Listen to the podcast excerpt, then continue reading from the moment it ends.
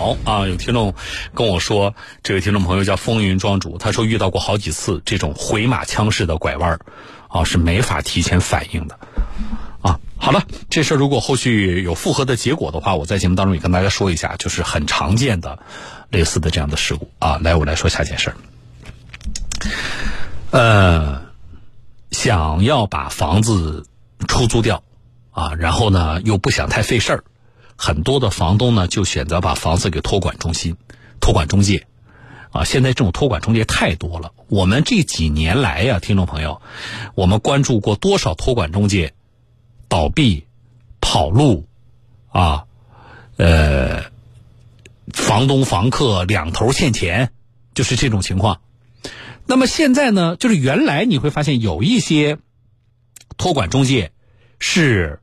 啊，就以某某什么房屋托管中心呐啊这这样的，呃这个名字名称啊出现，那么现在是传统的那些中介也在大量做这种叫托管的房屋托管的这样的服务，啊好，嗯，南京的陶先生又遇到了在房屋托管过程当中的事情啊，这已经是。这一周以来，我们报道的第二起了，就是他在网上发了信息，然后，呃，这个房子，啊，租出去了，可是，一分租金也没拿到，啊，这个过程又是怎么回事呢？我们要注意啊，来听。陶先生在莫林路附近有一套空置的房子，租房信息发出去后，就有两位自称是南京宁管家房地产经纪有限公司的工作人员找到他，说要帮他托管租赁。他还和其中的一名王姓工作人员签订了一份授权委托书。陶先生，托管的性质呢，就是所有的承租由他负责，我只管收付租金。那这一块呢，我觉得呢，也确确实实让我比较诚信。他也带着真实的营业执照合同文本上门来，我们也看了相关的营业执照和合同文本，也觉得都是正规的，我们就签署了这个合同。根据合同约定，委托期限是三年，房屋每个月的租金是三千元。然而到了收房租的日子，陶先生除了一开始收到的三千块钱定金以外，一分钱租金都没有拿到。打他的电话不接听，我换了个手机号码以后接通了一次，呃，敷衍我说现在已经不在这个公司干了，随后会发个信息给我，让我和这个交接的同事再继续联系，但是一直也没有这个消息。感到不对劲的陶先生跑到出租的房子那时，才知道第二天房子就被租了出去，而且房客已经支付了半年的租金，租金并不是当时约定的三千元一个月，而是两千二百元一个月，并且是押一付六，共计一万五千余元。租客谷女士。当时转账的时候，我要转给他们公司，然后他一开始是不让我，意意思就是他转给个人就可以了。我说不行，我说我要转给公司。然后反正后来他给了我一个账号。谷女士说，这个房子是她和朋友一起合租的，当时也是南京宁管家房地产经纪有限公司的王姓工作人员看到了她在网上发布的求租信息后，给她打的电话。因为当时合同是在家里签的，所以她特地用手机录了视频。当时我是说想要去他公司签，然后他说公司的话就意思就是呃可以去，但他意思就是说公司的所有人员都在往外跑嘛，他说在这里签也一样的。就上个星期吧，问我要水电费，然后我转给他了，但是据我所知，昨天我问了一下房东，他其实是没有收到这个水电费的。这时候陶先生意识到自己可能被骗了，和租客谷女士一起报了警。报了警以后，呃，我们当时留有这个人的一张身份证。然后警方上门以后呢，通过身份证调查，就发觉这个人身上有这个房租纠纷，大概有十余起。由于宁管家工作人员的电话一直无人接听，根据网上信息查询，南京宁管家房地产经纪有限公司是今年二月十一日注册成立的，注册地址是玄武区珠江路一百八十五号。然后，当陶先生他们找上门时，才发现这里根本没有这家公司。基本上我没有，确实没有。陶先生表示，现在房子被租出去了，他也没有收到租金，下一步还要和房客协商如何处理。江苏苏博律师事务所律师吴国浩，有可能涉及到诈骗罪。那么如果这个房主经过他了解，可能有很多一样的情况，并且他们已经报警处理了，公安有可能会立案侦查，啊，以这个诈骗罪进行侦查。如果经过公安的调查，它不涉及到刑事犯罪，那么这个房东也可能只能通过民事诉讼的方式来主张自己的啊民事权利。啊，房主在中介没有按时支付房租的前提下，可以要求解除与中介之间签订的委托代管协议。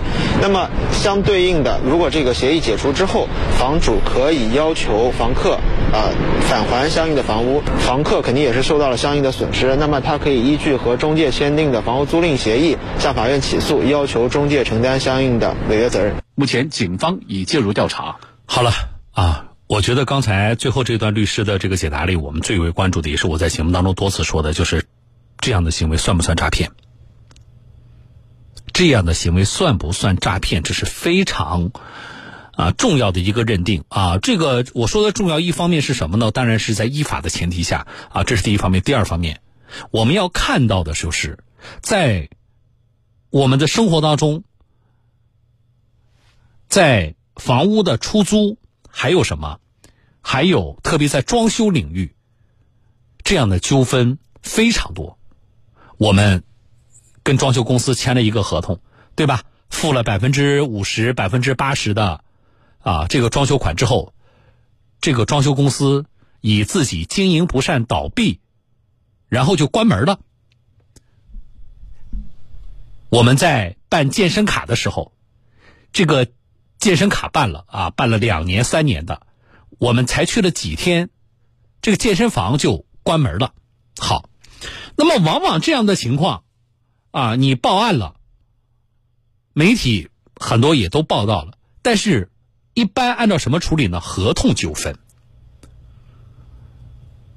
合同纠纷，那就是说它不涉及到诈骗罪。那个老板，啊，装修公司的老板，那个健身房的老板，啊，不涉及到刑事犯罪，也就不是诈骗罪，那么警察就不能把他抓起来，让他去坐牢。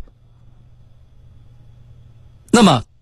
这件事情如果按照合同纠纷的处理，啊，对于一些别有用心的经营者来说，他的震慑的这个力度就非常小。当然，我们这么说不是说啊，我们可以不考虑法律的呃规定啊，就是呃定他一个诈骗罪。我说了，前提是依法。可是我们的疑问是什么呢？就是在这些。案例里边，我们能够看到有的案例是这样的，比如说，这家装修公司，他的经营不善，似乎没有预兆。他在他突然关门之前，他还在不停的搞促销，他还在不停的跟客户签合同、收定金，然后突然他就关门了。他关门了之后，我们有过这样的案例，我们听众发现。啊，就交了听这个定金的这些听众发现，原来这家公司的那个老板啊，法人换了一个公司的名字，换了一个地方，又开了一家装修公司。那他之前那家装修公司的倒闭啊，所谓的经营不善，是完全没有预谋的吗？经营不善是真实的吗？有没有以想非法占有他人财产为目的而进行的一些操作呢？再比如，健身房要关门了，健身房在关门的前两天还在不断的拉会员，让会员交会员费。一个企业如果他经营不善，甚至要走到关门的这个地步。难道是一顿饭的时间就发生的吗？他的经营不善是是是晚上六点发生的，然后晚上八点他就关门了，因为两个小时的经营不善导致企业倒闭了，是这种情况吗？经营者难道没有预判吗？经营者在他已经决定要把这个健身房关门之前，他还在不断的促销卖卡收钱。这有没有是想以占有非法占有他人财物为目的的行为，是否能够这么认定？为什么一直在强调以非法，呃，想非法占有，以非法占有他人财产为目的？就是这是到底是认定啊，他的这个行为是合同纠纷，还是说他是不是构成诈骗罪？一个非常重要的考量。包括今天说的这个案例，二月份注册了一家中介，然后就开始啊主动上网联系房东、联系租客，然后以低于啊市场价，就是房东的要求的价格，把房子租出去，然后收了钱之后，现在跑路了，人不见了。那么这个过程里真的没有主观上想进行诈骗吗？所以，啊，这个事情我们也等待警方的调查。就是这一类事件里边啊，我们希望是什么呢？嗯，尽管有那一纸合同在，啊，但是出现状况之后，是否也有主观上的想非法占有他人财产的这样的意愿，甚至行为？